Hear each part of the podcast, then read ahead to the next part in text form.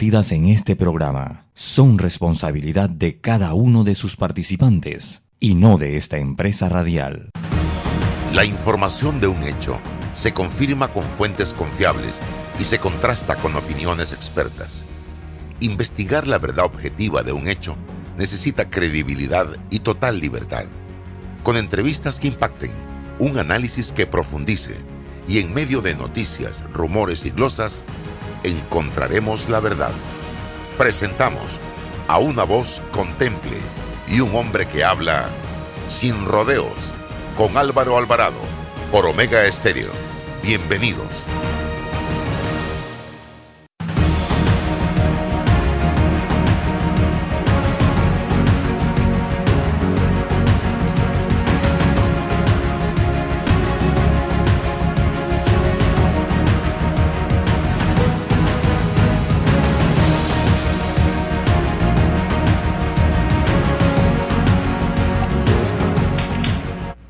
¿Qué tal, mis amigos? Tengan todos muy buenos días. Abrimos aquí. Oye, ¿qué pasó aquí? Bienvenido. Algo no está funcionando aquí en la cámara. Bienvenido. Vamos a ver. Algo no me está. Eh, bienvenidos a este su programa eh, sin rodeos a través de Omega Estéreo. Gracias mil por su sintonía. A partir de este momento y durante los próximos 60 minutos estaremos compartiendo con cada uno de ustedes. Eh, hoy vamos a tener eh, como invitado a don Michel Doens, eh, exsecretario general del PRD, pero coyunturas noticiosas nos obligan a compartir con el Instituto de Acueductos y Alcantarillados Nacionales, el señor Iván Cano, tengo entendido, para conocer qué es lo que está pasando a esta hora específicamente con eh, la distribución de agua potable en la ciudad de Panamá. Bienvenido. Gracias por la invitación. Sí, efectivamente tenemos eh, al momento la planta vieja de Chilibre, la tenemos parada. Eso implica que estamos produciendo 50% de nuestra capacidad en la planta, producto de, una, eh, de un fallo que tuvimos en una tubería de conducción de 66 pulgadas que conduce agua hacia la ciudad. Hasta el momento tenemos un porcentaje de avance de un 85% y estimamos que para eh, horas del mediodía, al mediodía, podamos estar recuperando la producción total de la planta.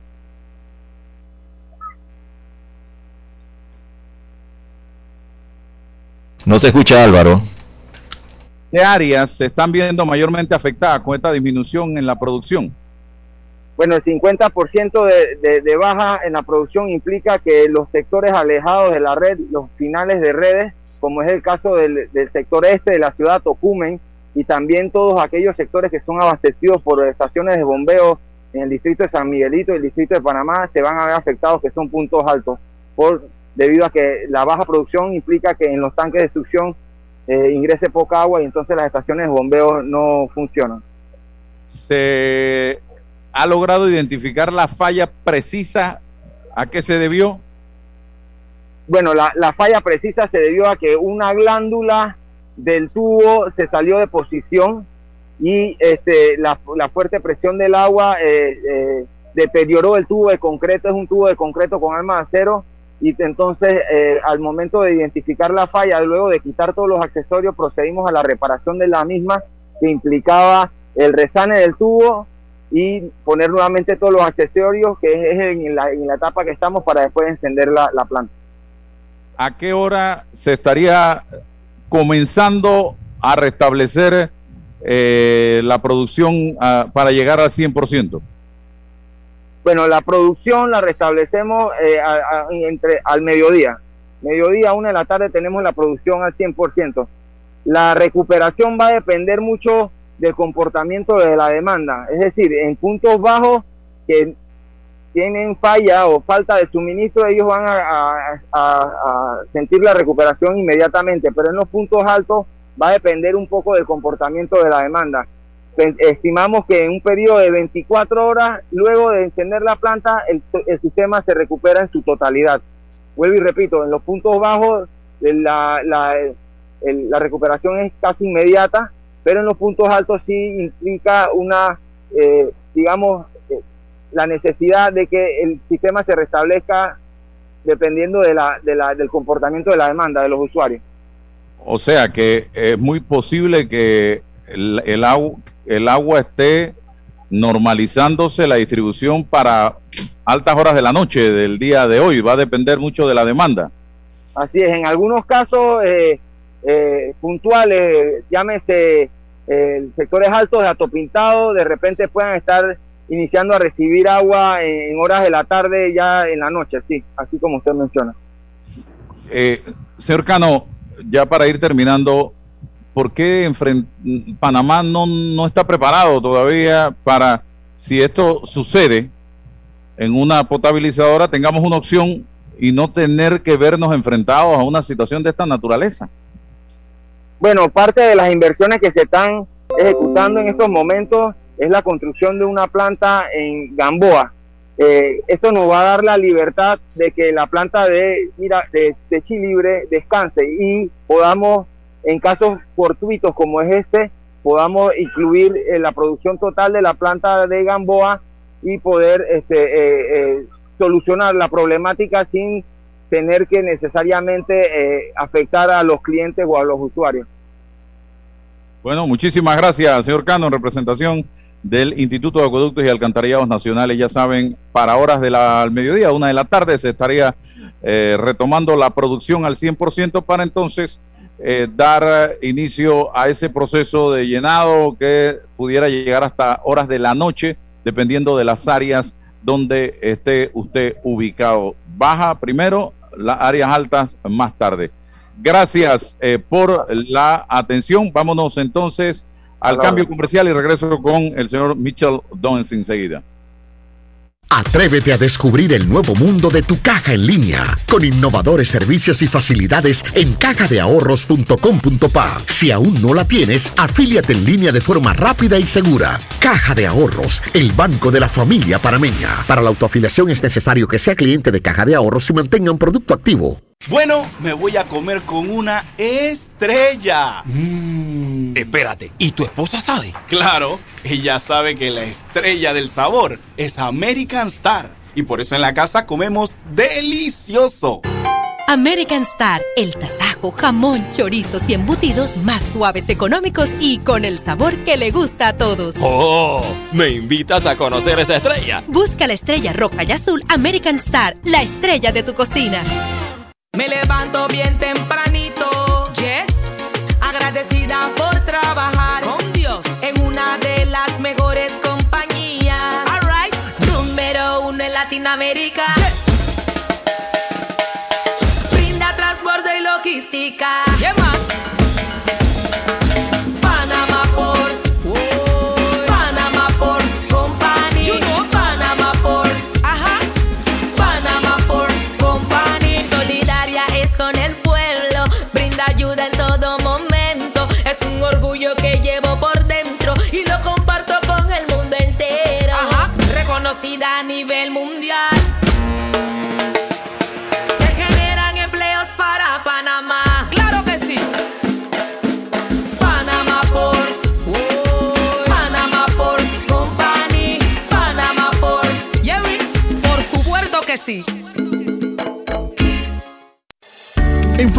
Casino Bingo 90 y Majestic, tu seguridad es nuestra prioridad. Por eso hemos invertido más de 2.9 millones en adecuaciones que nos convierten en entretenimiento seguro. Eso lo comprueban las más de 800 auditorías que satisfactoriamente hemos superado. Estamos comprometidos con la salud de Panamá y por ello donamos un millón al programa de vacunación contra el COVID-19. Juega más seguro con nosotros. Fantastic Casino Bingo 90 y Majestic.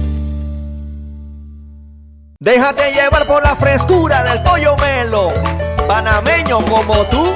Déjate llevar por la frescura del pollo melo. Variedad y calidad. Melo. Frescura de altos estándares. la calidad es una promesa para llevarte el pollo melo siempre fresco hasta tu mesa. Déjate llevar por la frescura del pollo melo. Por su sabor y calidad lo prefiero. Déjate llevar por la la información tiene diversas fuentes y opiniones. Aquí las encuentra. Está escuchando Sin Rodeos con Álvaro Alvarado. Estamos de vuelta.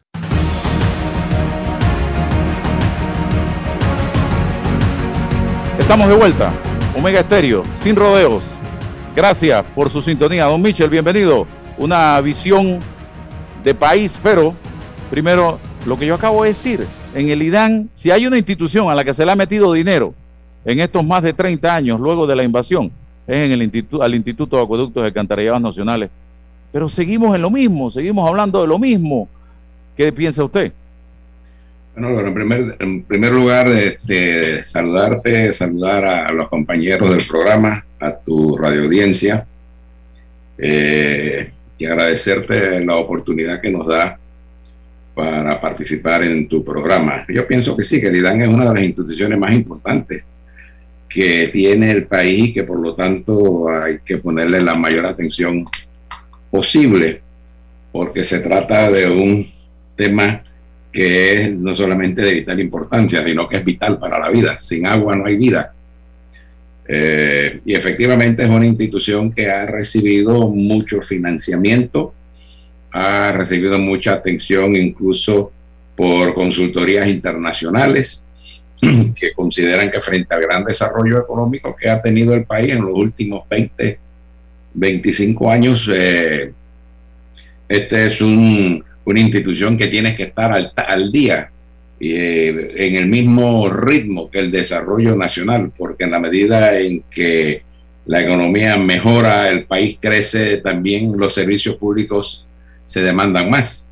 Sin embargo, este, a pesar de, de, de todas estas eh, eh, señalamientos que te vengo haciendo, este, no deja de ser cierto de que siempre hay problemas con el IDAN y en todas las campañas políticas es un tema recurrente en la que se debate de los temas principales. Yo pienso que el IDAN tiene un problema fundamentalmente de gestión. Hay unos sectores que señalan que el problema es que esto es una institución que está conducida por el Estado. hay otros sectores que dicen que este es un tema que tiene que ser motivo de privatización. Entonces, en medio de esta disputa, eh, los efectos es que se produce agua, se hacen inversiones, sin embargo, el servicio no es un servicio óptimo como todos queremos y todos deseamos. Pienso con, con, que con la designación del ingeniero Ducro, que es una de las figuras y de las personalidades que más abundan sobre el tema, que más conoce sobre este tema, tenemos una buena oportunidad si efectivamente su gestión es apoyada por el Ejecutivo y es apoyada por las otras instituciones del Estado. Aquí el planteamiento que se hizo en campaña de buscar una fórmula de gestión que no necesariamente tiene que ser privada, pero en la que eh, el IDAG actúe como una empresa, como una unidad productiva, buscando la eficiencia, esto se puede lograr. Yo considero que el planteamiento que hizo el presidente de la República y que hizo el ingeniero Ducro en las presentaciones que han hecho en los últimos dos o tres años, con un nuevo modelo de gestión donde exista mayor independencia financiera, mayor independencia y autonomía en la gestión del IDAN, donde incluso el IDAN pueda eh, dividirse por áreas y por regiones atendiendo a las necesidades de la ciudadanía, de las comunidades, atendiendo a la demanda, se puede estructurar un buen plan en que esto eh, funcione y actúe, incluso como el Canal de Panamá, que es una empresa estatal, pero que funciona, claro, con la cultura acumulada que hay en esa institución que viene de la época en que los Estados Unidos eh, controlaba y administraba el Canal de Panamá, pero ese tipo de gestión que incluso hasta el Canal de Panamá pudiese dar con el IDAN, hacer una asociación con el IDAN, pudiésemos realmente despegar y quitarnos todas estas latras. Yo creo que es una buena oportunidad. Tenemos una figura que conoce muy bien el tema, que está muy bien preparada, pero que lo que va a requerir es la voluntad y el apoyo del Ejecutivo, la voluntad y el apoyo de la Asamblea Legislativa y sobre todo pararse firme frente a los intereses creados que también giran alrededor de esta institución que no son pocos. Si eso se logra, realmente atender con la voluntad política, administrativa y financiera, yo creo que esto se puede resolver. En España llueve mucho menos que en Panamá y sin embargo en España hay un buen servicio porque tienen buenos sistemas de almacenaje de agua. En Panamá llueve tres y hasta cuatro veces más y resulta ser que hay momentos en que estamos pasando problemas como estos, que claro, no tienen ya que ver con la densidad del agua, sino por problemas de gestión que tienen que ser resueltos y de manera inmediata. Aquí usted lo ha dicho claramente, don Michel Doen, se necesita para todo voluntad. Esa es la palabra clave. Voluntad en educación, voluntad en salud, voluntad en el IDAN, voluntad en la justicia, voluntad, pero si no hay voluntad no vamos a, en la caja de Seguro Social a poder salir adelante. Y aquí, señores, yo me acuerdo, hemos querido en una ocasión, en el gobierno de Martinelli, le dijimos a la CP venga y administre el IDAN, cuando lo que tenemos que hacer es poner voluntad y copiar modelos de administración financiera, económica, política, lo que usted quiera, eh, administrativa. Existen. De la ACP en el IDAN para tener, porque ya el agua tibia está inventada, no tenemos que inventar nada. Entonces copiemos cómo funciona la ACP y llevemos ese modelo al IDAN y usted va a ver, pero necesita qué? Voluntad. Usted lo dijo clarito. Ese es el punto de que carecemos en este país de voluntad política principalmente para la toma de decisiones en esa dirección. Pero vamos a hablar, vamos a entrar al, tema país. Eh, le doy la palabra a don César Reloj para que comience con el tema político y el tema del país. buenos días Álvaro, buenos días don Michel Doen. Buenos días. Saludarlo. Don Michel, usted, preguntas cortas, ¿usted participa hoy en día en el debate político a lo interno del PRD? No, no, En el PRD no hay debate político. Eh, excelente. Eh, hay un eslogan que dice que cuando el PRD gobierna la gente le va mejor. ¿Está gobernando el PRD? El PRD no está gobernando. ¿Qué está ocurriendo, Michel, con el PRD ahora? Lo que está ocurriendo es que se ha tomado distancia de, de las estructuras políticas del partido que ha estado imperando en los últimos dos años una concepción que considera que no es necesario, no es pertinente realmente tener una coordinación, no es necesario tener una relación eh, fluida, permanente en la gestión del poder con las estructuras eh, de poder y de las instituciones políticas del país que son necesarios para ejercer el poder.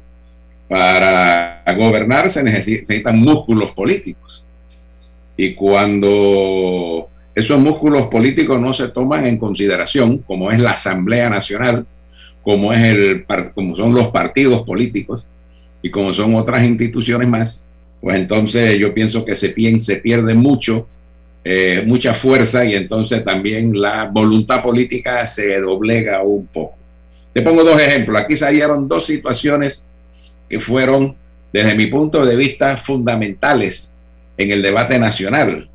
Cuando el presidente Cortizo ganó las elecciones a poco tiempo, eh, presentó a la Asamblea Nacional el proyecto de reformas constitucionales que hizo un sector de la sociedad civil.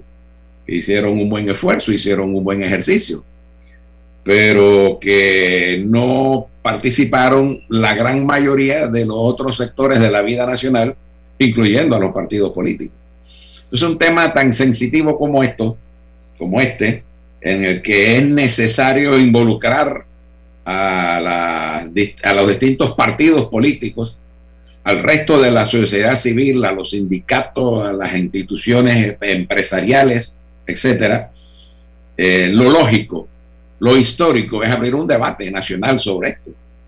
Y nosotros lo que le planteamos en su momento a los compañeros de la dirección del gobierno que debiese de haberse, debió de haberse montado una comisión, o en ese momento decía, montemos una comisión a nivel del partido que analice y que dé una opinión al partido y dé una opinión al mismo gobierno, que si es un gobierno que nació de los votos del PRD, eh, entendiera también que el PRD tendría algo que decir sobre una nueva eh, eh, constitución, que se abriera un debate Nosotros tenemos excelentes constitucionalistas. Tenemos al doctor Aristide Rollo, es presidente de la República. Tenemos al doctor eh, Adolfo Ahumada, que es constitucionalista y que ha participado en las reformas constitucionales desde el 72 hasta nuestros días de manera permanente. Tenemos al, al doctor eh, Rolando Burgas, tres figuras que además respetadas en el foro eh, nacional e internacional, pudiesen hacer un análisis de esa constitución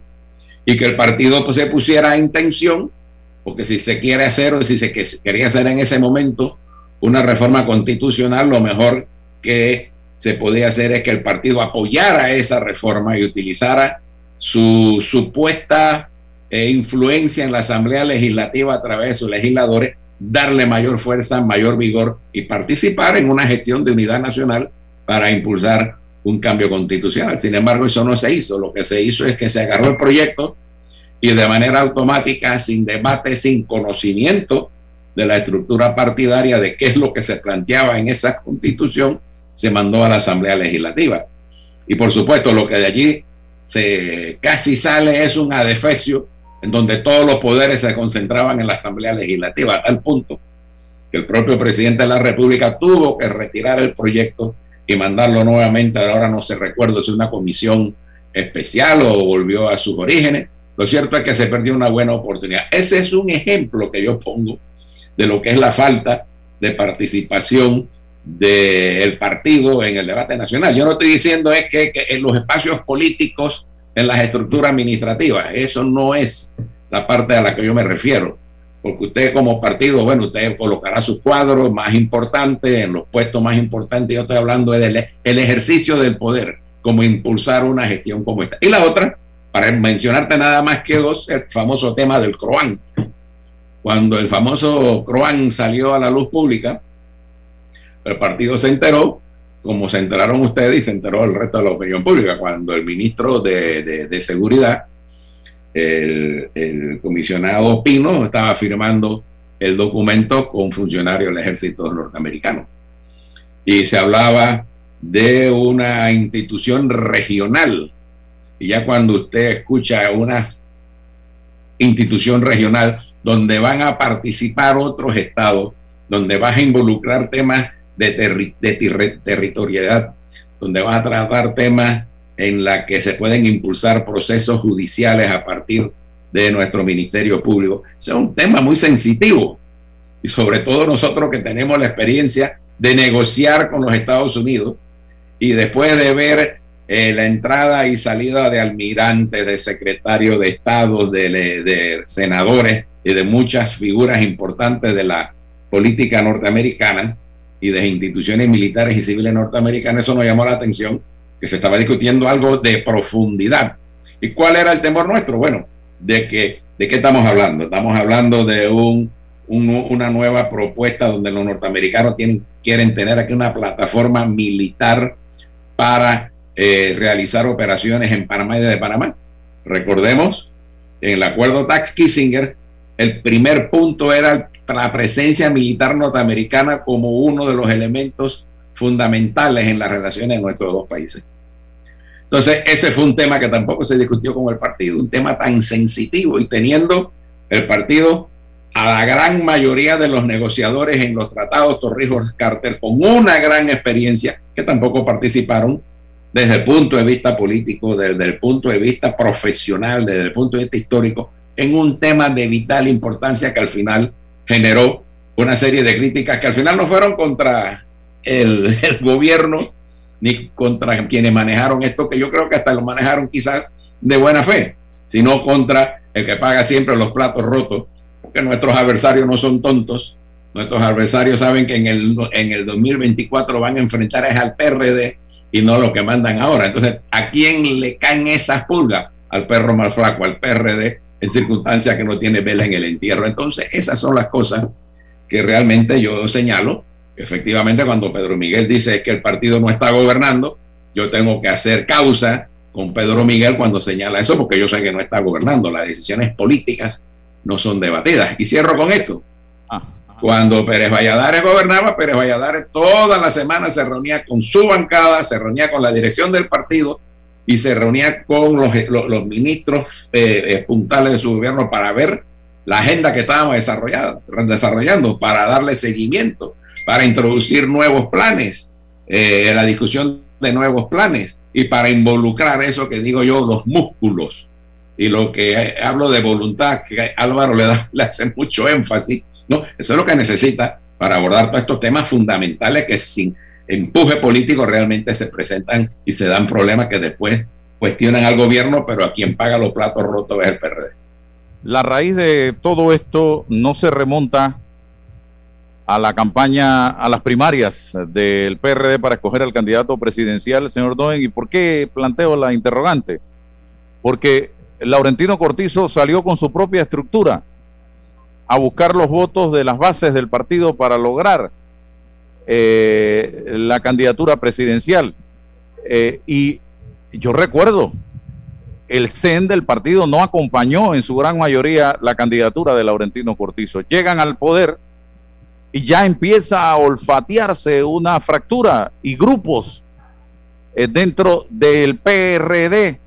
Y desde que comenzó la administración Cortizo hasta la fecha, eh, hay varias eh, organizaciones dentro del partido o grupos o divisiones o fracturas dentro del partido. Pedro, Vinicio, Zulay, está también la gente que está en, el Ejecutivo, hay grupos también, hay los que no han sido tomados en cuenta dentro del partido. Por ahí veo a un Eloy Alfaro que está totalmente desvinculado del partido también, un hombre pensante del, del PRD. Entonces, Así no se puede. Usted eh, conoce la historia del partido y cuando Pérez Valladares había unidad, porque eh, eh, Ernesto Pérez Valladares era el secretario general del PRD. Cuando Martín Torrijos se mantuvo cierta unidad también de criterio a través de la figura del secretario general del partido. Hoy esto no está pasando, señor Doen. Yo parto diciéndote que cuando se hicieron las primarias, las primarias partieron bien, habían aspiraciones. Yo fui uno de los aspirantes en, esas primarias y pude eh, participar en ellas y puedo decirte con toda propiedad que a la hora de una primaria cada candidato que definitivamente representa a grupos dentro del partido que tienen interés en ese candidato o en su propuesta, eh, se inicia una competencia que en esta ocasión fue una competencia con relación a las anteriores, una de las mejores, porque hicimos un pacto entre todos de no agresión, de no golpear a un compañero este, en su eh, eh, en su personalidad, de, donde, de, no, de no denigrar. Y fue un acuerdo no escrito, ni hubo necesidad de crear un código de ética, ni hubo que crear un, un organismo que le diera seguimiento a esto, porque yo creo que por la experiencia y por la formación y por el temperamento de todos nosotros eh, y por la historia, eh, eh, no desarrollar una buena, unas buenas primarias prístinas y que no se discutieran los resultados, que uno hubiese problemas sobre los resultados, como efectivamente no los tuvo, cada quien que saliera a buscar su voto. Y yo te diría que hubo una eh, con fraternidad en ese proceso eh, electoral interno que realmente fue, eh, fue loable, fue digno de admiración. Nosotros nos encontrábamos en el camino y los equipos no, no, no, nos, nos reuníamos en un restaurante a descansar, a comer un, tomar un refrigerio o a comer e intercambiábamos cómo íbamos cada quien y al final eso se fue se fue decantando hasta que efectivamente el ganador fue Nito Cortizo. Ahí no hubo ningún tipo de discusión. Nito Cortizo logró concitar lo que no pudimos concitar muchos otros, ¿no? Que fue sumar a su causa a muchos activistas regionales, a legisladores, a representantes y también gente fuera del partido que le brindaron su apoyo y Nito Cortizo ganó muy bien. Claro, en su momento siempre llega eh, eh, el punto en el que, bueno, cuando vamos a ganar las elecciones, ¿qué vamos a hacer en el gobierno? Bueno, el partido tiene un estatuto y los estatutos te señalan incluso cómo se deben estructurar eh, los gobiernos una vez que se ganan unas elecciones, tomando en consideración los méritos, la historia, la formación, la capacidad profesional de los compañeros y se lo pone a disposición del presidente de la República para que eh, en una eh, interacción se forme un gobierno que realmente pueda eh, responder a las exigencias del programa que el presidente en este caso impulsaba. Bueno, ahí fue donde comenzaron los problemas, porque esa práctica, incluyendo a las personas que participaron y que perdieron. Pérez Valladares cuando perdió las elecciones, cuando ganó las elecciones contra Alfredo Orange en el 93, 94, lo primero que hicimos fue sumar a todo el mundo, porque ya te digo, esto es un problema de músculo político. Eh, pero en esta ocasión vimos algo que sí nos llamó la atención, ¿no? Que no se, no se siguió ese, es, no se siguió esa confraternidad de discutir entonces, bueno, ahora cómo vamos a gobernar para impulsar el programa, sino que de pronto hubo un grupo de gente incluso que ni sabíamos que estaban participando en estas elecciones, ¿no? Que comenzaron a trabajar y de manera individual, individualizada comenzaron a abordar a figuras eh, de las estructuras del partido, a formar gobierno, pero no a tomar en consideración esta praxis histórica de lo que dicen los estatutos y a tomar en consideración incluso a figuras importantes e históricas del partido. Eso que trajo como consecuencia que esa suspicacia que tú hacías alusión de que era un grupito o era un grupúsculo, como llaman algunos, que comenzaron a eh, conducir al partido, e introdujeran, como te señalaba, esta forma de poca consulta con el partido y que bueno, como el poder se concentra en el Ejecutivo, todo el mundo tiene que cuadrarse y seguir la directiva de, eh, lo que el Ejecutivo eh, señalaba. Y ahí comenzaron, ese fue realmente el origen de los problemas que todavía creo que estamos en condiciones de superar. Creo que hay muchas coincidencias sobre el momento político. Creo que tenemos muchas coincidencias en cuanto a los pasos a dar de aquí en el futuro para ordenar mejor la situación, que tenemos mejores oportunidades. Se pueden subsanar si logramos recuperar esa forma, esos métodos de gobernar para los efectos de sacar al país de una manera más eficiente, diría yo, de la situación en que se encuentra. Pero ya te digo, fue en ese momento, después de la victoria, que comenzaron a darse esos problemas que, que realmente han causado muchos, pero muchas este, molestias en algunos compañeros. Michel, usted, usted ha señalado que no hay debate en el PRD actualmente. ¿Por qué no hay debate? ¿Qué está ocurriendo? Que no se activan los, los, los resortes que tiene a nivel interno del partido. Lo otro eh, fíjese que usted ejemplarizó, eh, presentó un ejemplo sobre este mecanismo de reformas constitucionales que fue una iniciativa del presidente Cortizo nosotros desconocemos hoy en día si institucionalmente esa era la postura del PRD como partido. El partido PRD es de la concepción de unas reformas puntuales a la constitución, avala o no una modificación a través de la, del planteamiento de la paralela o es de la, de originaria. ¿Qué dice institucionalmente el PRD a propósito de esto? Y lo último, en las democracias parlamentarias europeas hay una figura que se llama la moción de censura, cuando hay eh, una, una censura en contra del gobierno. ¿Tiene el PRD hoy la madurez para presentarle una moción de censura a, su propio gobierno? ¿Hay esa posibilidad en lo político? Mira, este comienzo por la última. Si existiese esa posibilidad, yo creo que sería desafortunada introducirla en estos momentos.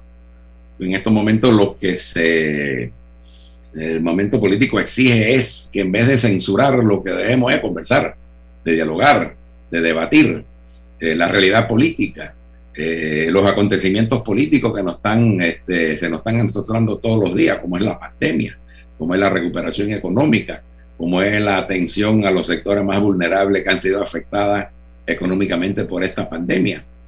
Eh, entonces, introducir una moción de censura perdón, más que ayudar realmente lo que agrava más el problema.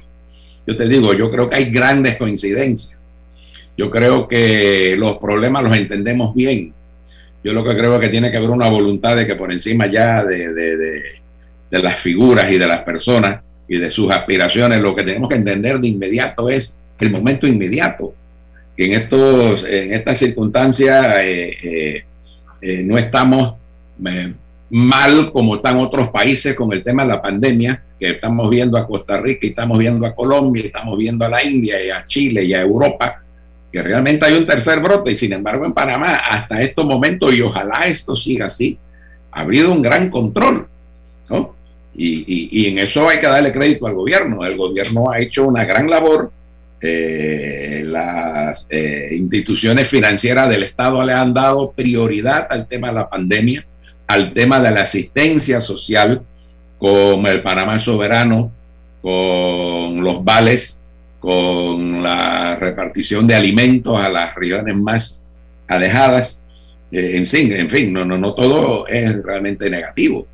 Eh, nos introducir una moción de censura a mí me parece que no es lo pertinente ni lo más aconsejable. En, torno al tema de la posición del partido sobre las reformas constitucionales, nosotros realizamos un congreso en el año 2011. Si mal no me falla la memoria, fue en febrero eh, del 2011 o un poquito después. Y una resolución que se aprobó fue la reforma constitucional por la vía de una constituyente paralela. Y te digo que eh, te lo puedo hablar con mucha propiedad, porque en ese momento yo era el secretario general y veíamos que frente a las políticas que desarrollaba el gobierno de Martinelli, la institucionalidad del país se veía que realmente estaba muy precaria, porque Martinelli en este país quiso hacer lo que le dio la gana, ¿no? En el terreno legislativo, en el terreno eh, judicial, en el ministerio público, en la actividad económica del país y el hombre no atendió los límites que le establece la ley y la constitución a través de la institucionalidad del país. Además, preveíamos, no preveíamos, sabíamos que había una guerra interna entre el panameñismo y el partido eh, de Martinelli y que eso tarde o temprano iba a, iba a, a, a explotar en mil pedazos porque teníamos información que las discusiones que se daban allí ya no eran, eh, ya lo que había era una confrontación y que el Partido Panameñista saldría del poder, así como salió el Partido Demócrata Cristiano en la época del presidente Endara.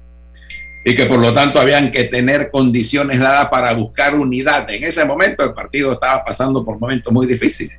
Se nos habían ido 17 legisladores se nos habían ido más de 70 representantes de corregimiento, se nos habían ido más de eh, eh, 15 alcaldes a nivel nacional, porque había una depredación por parte del señor Martinelli y una actitud de parte del señor Martinelli de destruir al PRD, para que el PRD, como lo decía él públicamente, más nunca llegara al poder.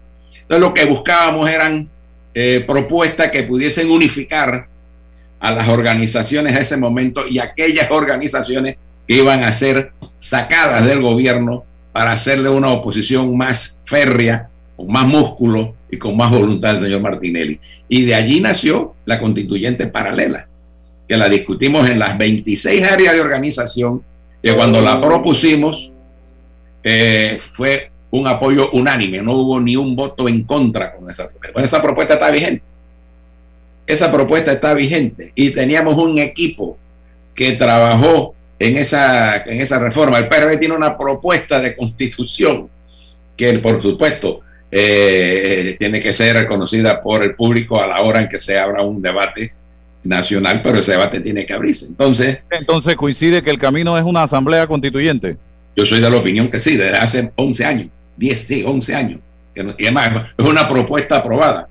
Y en estos días, cuando yo decía que yo no conozco ninguna resolución que haya anulado a esta, significa entonces de que nosotros perfectamente eh, eh, podemos tomar esta iniciativa, retomar esta iniciativa y convertirla en una bandera nacional para los efectos de unificar al país en cómo mejorar su institucionalidad y que el país no esté al vaivén de la voluntad de un presidente o de un partido que haga lo que le dé la gana. Entonces, esa propuesta sí existía. Y el, en torno a que no hay debate, sí, definitivamente no. El partido participa con sus eh, militantes en la gestión de gobierno.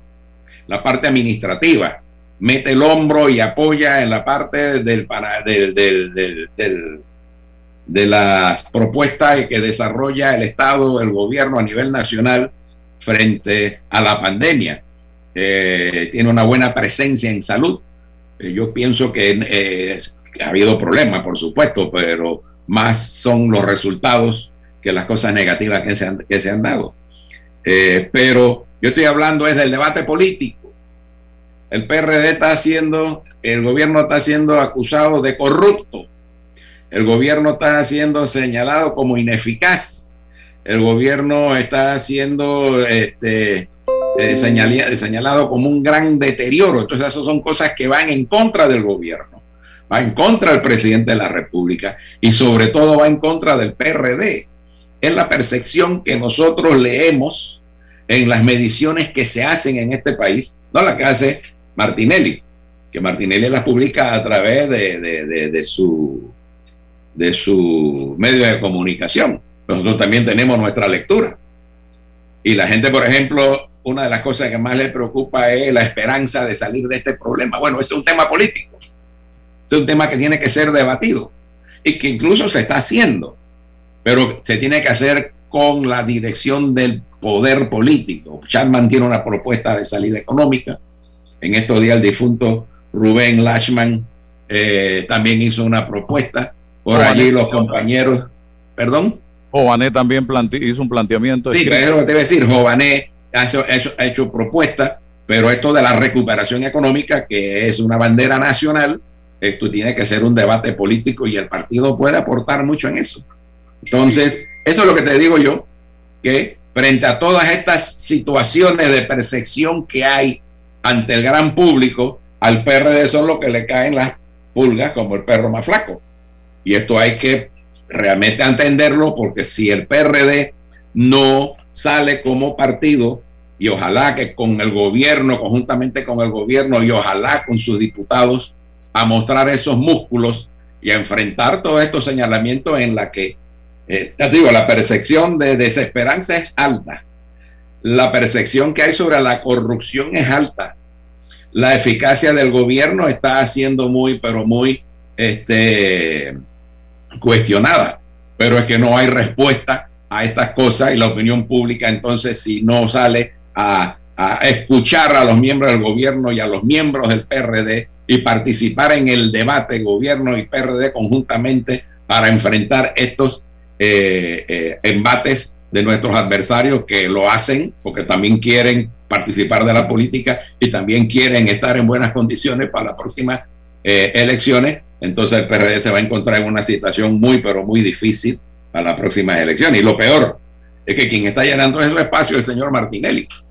Si el señor Martinelli vuelve a ser presidente en este país, entonces esperemos, no una situación como la que hubo durante sus cinco años de gobierno, va a ser peor. Entonces, eso a mí en lo particular es de lo que más me preocupa, que estamos dejando espacio precisamente por, lo- por una concepción y por una forma de, conducir la política que está favoreciendo es al señor Martinelli. Y eso yo en lo personal, y creo que muchos compañeros más en el partido lo que están viendo como el peligro más grave que tenemos ahora mismo por delante.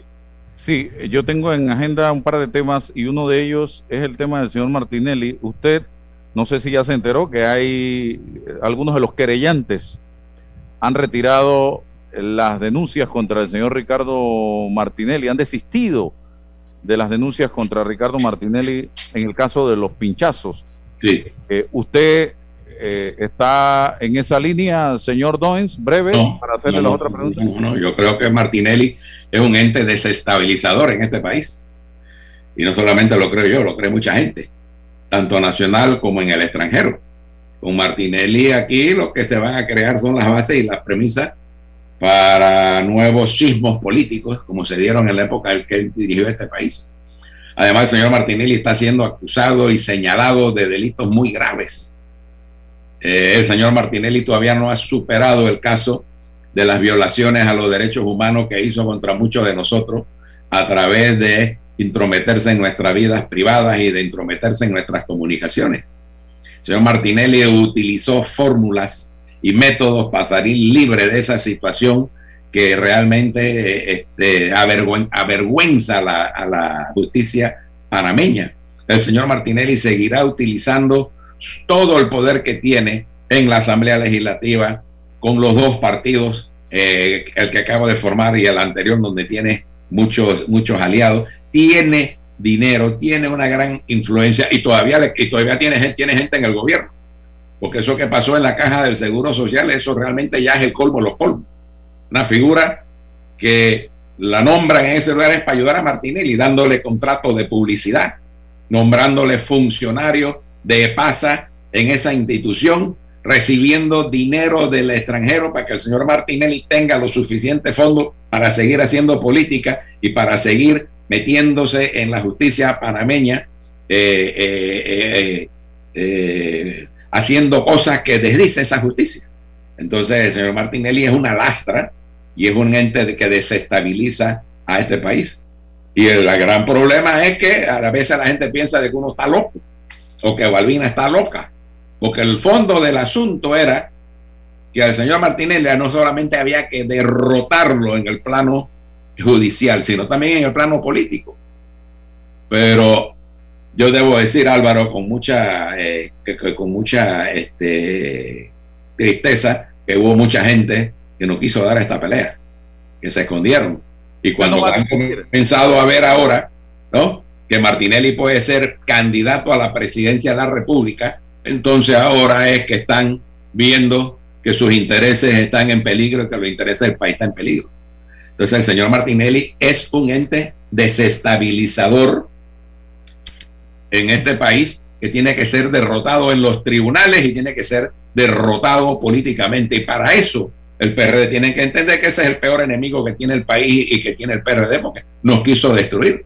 Y desafortunadamente todavía hay por ahí sueltos gente del círculo cero que utilizan sus relaciones con alguna gente del gobierno para tratar de ver cómo al señor Martinelli se le sacan las castañas del fuego. Entonces, usted te no va a desistir de los proce- del proceso que tiene en contra de Martínez. Jamás, jamás, jamás, yo no voy a desistir. Que quiera desistir está en su libertad de hacerlo. Y yo le respeto su decisión. Pero yo creo que lo- el tema del señor Martinelli no es un problema solamente de tipo judicial, que ya de por sí es importante. Es Oiga. un problema político para el país. Y, eh, y otra preguntita, el PRD tiene pendiente la renovación del CEN del colectivo. Y esto está stand-by, no avanzan en ese tema, se plantea, lo escuché a Pedro Miguel decir que quizás el otro año, eh, yo le preguntaría quién va a llenar a juicio suyo, quién debe ser la figura a ocupar la Secretaría General. Se habla de Nito Cortizo, se habla de el señor José Gabriel Carrizo o el propio Pedro Miguel González. ¿Quién ve usted como una posible figura de consenso para eh, darle, dinamizar el partido que ha estado ausente de debate? Diría en primer lugar de que sí, ya se tiene una fecha tentativa que la han anunciado algunos dirigentes importantes del partido, incluso también del gobierno, que puede ser a mediados del próximo año. Técnicamente el Congreso de- de- debe, debe de realizarse en este año, según los estatutos. Sin embargo, por el tema de la pandemia y por todos estos problemas que se han venido dando a raíz de lo que es las lo que son las medidas para eh, prevenir los contagios y todas sus secuelas, se consideró, por lo menos en ciertas eh, eh, eh, personalidades y grupos del partido, que lo mejor era posponer esto para el próximo año. Algunos hablan de los primeros meses, otros hablan de la mitad, algunos piensan en octubre, y yo creo que está bien, no hay apuro, no hay apuro, porque entonces con esto voy a la segunda parte de tu pregunta. Yo creo que aquí nosotros no tenemos que estar pensando en las próximas elecciones. Nosotros lo que tenemos que estar pensando es cómo hacer las cosas bien, cómo salir de la pandemia, cómo recuperar al país de su situación económica, cómo seguir brindándoles a los sectores más afectados por la pandemia, aquellos que perdieron sus trabajos, a los sectores más pobres que nunca lo han tenido. Eh, brindarles los servicios que debe brindarle el Estado.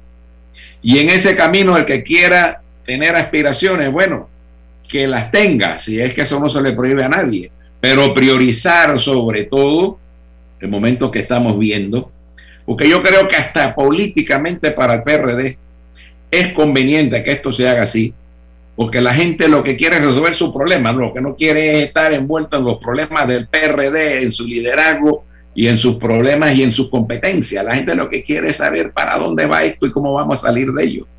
Y yo pienso que dando ese mensaje ya de, de, de, hecho salimos ganando en algo. Y por otro lado, que se pongan a funcionar las estructuras del partido.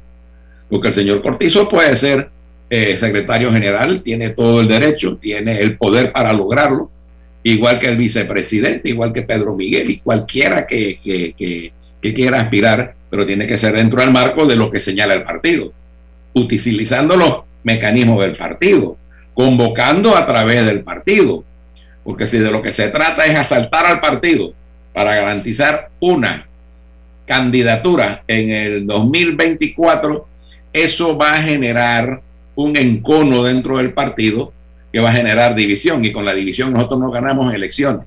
Nosotros ganamos las elecciones con mito porque el partido se presentó unido, fuerte alrededor de su candidatura. Y logramos sumar a un partido como el Molirena. Y a lo mejor si las elecciones se hubieran prolongado una semana más o dos semanas más, hubiésemos perdido. Porque el adversario comenzó a demostrar más músculos para finales nos dio más duros para finales, sobre todo el sector de la Asamblea Legislativa, y ganamos porque salimos con un gran aliento, con mucho aire cuando comenzó la campaña. Entonces, si eso no se da, nosotros lo que vamos a ir a un Congreso el próximo año y a unas elecciones el próximo año, donde sin haberse tomado las decisiones fundamentales para abordar los problemas fundamentales del país, valga la redundancia, y sin haber generado un debate interno en el partido para que el que quiera competir, que compita, pero dándoles la garantía, sin la intromisión de los poderes legislativos y, y, ejecutivos, yo creo que estamos garantizando realmente un partido más vigoroso, una propuesta más consensuada y vamos a ir en mejores, en mejores condiciones. Fuera de eso, si tú me dices a mí cuál es el perfil del futuro secretario general, el perfil entonces está en función de lo que te acabo de decir.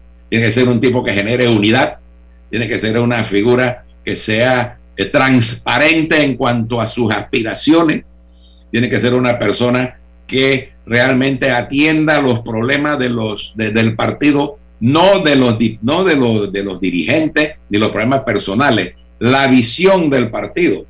Porque cuando tú no discutes, por ejemplo, como te decía en un principio, un tema fundamental como la constituyente, tú te estás apartando de la praxis del partido y de su doctrina.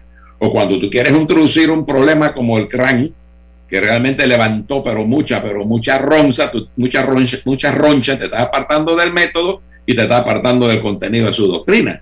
Entonces, el que sea el próximo secretario general, si no toma en consideración estos elementos fundamentales, no va a garantizar un partido unido y no puede garantizar una victoria en el 2024 como la quieren la gran mayoría de nuestros copartidarios. César. Michel Doen, dos temas puntuales. El, presidente eh, Felipe González decía que una de las, de las contradicciones del PSOE era eh, que no había propuesto nuevos liderazgos, refrescar los liderazgos. ¿Cómo desde la experiencia de los nombres que usted nos ha señalado y otros que se incorporan en el PRD se pueden construir esos nuevos liderazgos? Hoy hay una visión de la membresía de esos partidos como, como membresías clientelistas, gente sin vocación ideológica, sin, visión política. ¿Cómo se construye esos nuevos liderazgos acompañados con la experiencia eh, eh, de, de, los nombres que usted nos menciona? Y lo otro es, siempre me he preguntado qué significa el ser torrijista en pleno siglo XXI. Yo pienso, este, don César, que estas son preguntas básicas y fundamentales. Felipe González es una referencia en el PSOE, es una referencia en España y es una referencia en el mundo internacional, donde se le respeta, se le consulta, se le hace participar en los debates no solamente partidarios, sino en los problemas hasta eh, universales. Y en PRD hay figuras que pudiesen ser como Felipe González, de referencia. La vida es inexorable. La vida se nace, uno se desarrolla, uno se reproduce y muere. En la vida hay pichones de políticos, políticos, estadistas, ya vemos dinosaurios, como nos llamaron a nosotros, pensando que con eso nos iban realmente a insultar. Nosotros entendemos lo que es la praxis política. General Torrijos nos decía a nosotros, la década del 70, muchachos, avancen, no empujen, ¿sí? porque en el ímpetu eh, eh, de juvenil, efectivamente uno quiere que las cosas se hagan de manera inmediata. Entonces, esto hay que administrarlo bien. Yo creo que nosotros, de alguna forma, hemos cumplido con esos ciclos de la vida. Nosotros este, fuimos fundadores del partido, ocupamos cargos muy importantes. Llegó la, la, invasión y dejó prácticamente un, un, partido muy maltrecho, muy cuestionado. Sin embargo, nos recuperamos a los cinco años, ganamos unas elecciones con el presidente Valladares. Pero la dirección de ese partido era una dirección que estuvo muy vinculada a Torrijos.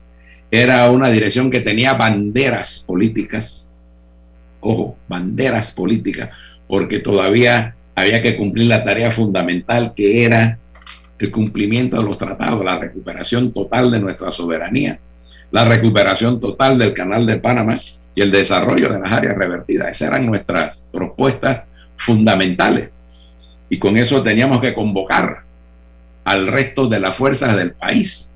Por eso hubo Bambito 1, Bambito 2, Coronado 1, Coronado 2, donde se sumó a las mejores voluntades de este país para hacer reformas eh, a las leyes, a la constitución, reformas económicas y además de eso, eh, la ley del Canal de Panamá.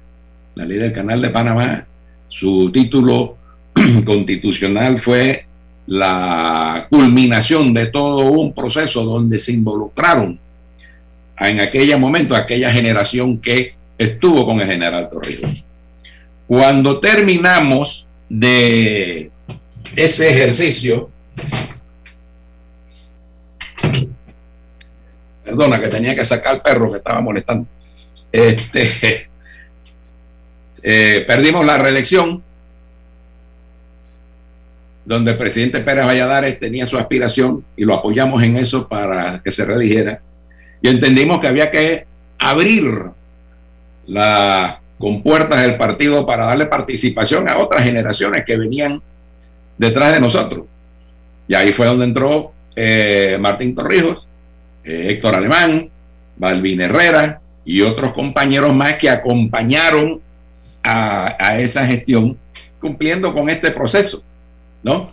De, como llaman algunos, y creo que de manera errónea, porque nunca Torrijos habló de eso, del relevo del relevo generacional. Se habló de relevo generacional, no, pero no como le entienden unos, ¿no? Que relevo generacional es ya tú cumpliste, en tierra, cuida a tus nietos, que ya esto aquí es para nosotros y nosotros arreglamos los problemas. Creo que fue un concepto mal entendido lo que dijo el general eh, Torrijos. Y creo que se cumplió, porque al final Martín, después de perder unas elecciones, ganó, sumó muchas voluntades de dirigentes con mayores experiencias y ganó las elecciones.